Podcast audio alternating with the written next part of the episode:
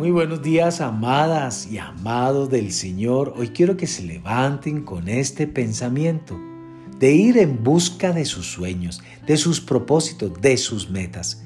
Porque si Dios los puso en sus corazones, Él hará que se cumplan sus vidas.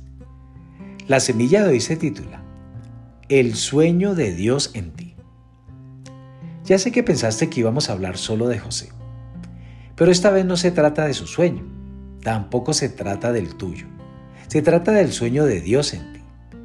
Para esto quiero que me acompañes a Génesis capítulo 37, para que entiendas la importancia de que Dios deposite en ti sus sueños.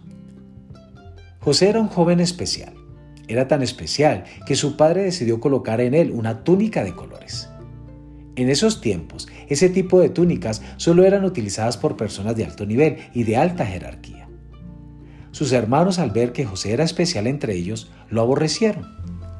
José había tenido dos sueños que ocasionaron que el repudio de sus hermanos hacia él incrementara. Es por esto que un día mientras sus hermanos apacentaban las ovejas, ejecutaron un siniestro plan en contra de José. Lo venden como esclavo y aquí comienza todo.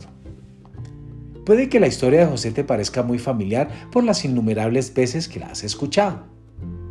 Pero ¿qué tal si cambiaras el nombre de José y colocaras el tuyo en esta historia? Tú también tienes sueños de grandeza.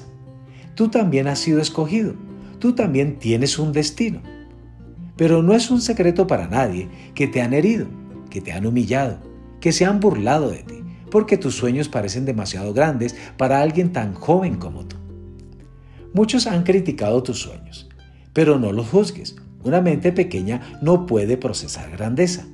Es imposible que trates de meter un león en el hueco de una hormiga, porque simplemente no cabe. Tu grandeza despertará el odio injustificado de aquellos que no han logrado nada. Pero tampoco te preocupes por esto. Solo descargan sobre ti la frustración que sienten. Te arrebataron la túnica, pero no el propósito. La ensuciaron con sangre, mas no pudieron ensuciar tus sueños. Puede que justo en este momento estés experimentando la humedad del pozo, que nades en la incertidumbre de no saber a dónde vas, porque todo parece retroceder. Tus circunstancias actuales te hacen pensar que todo está mal. Pero te tengo noticias. Sin pozo no hay palacio. Y aquellos que piensan que vas en retroceso es solo el inicio del cumplimiento del sueño de Dios en ti.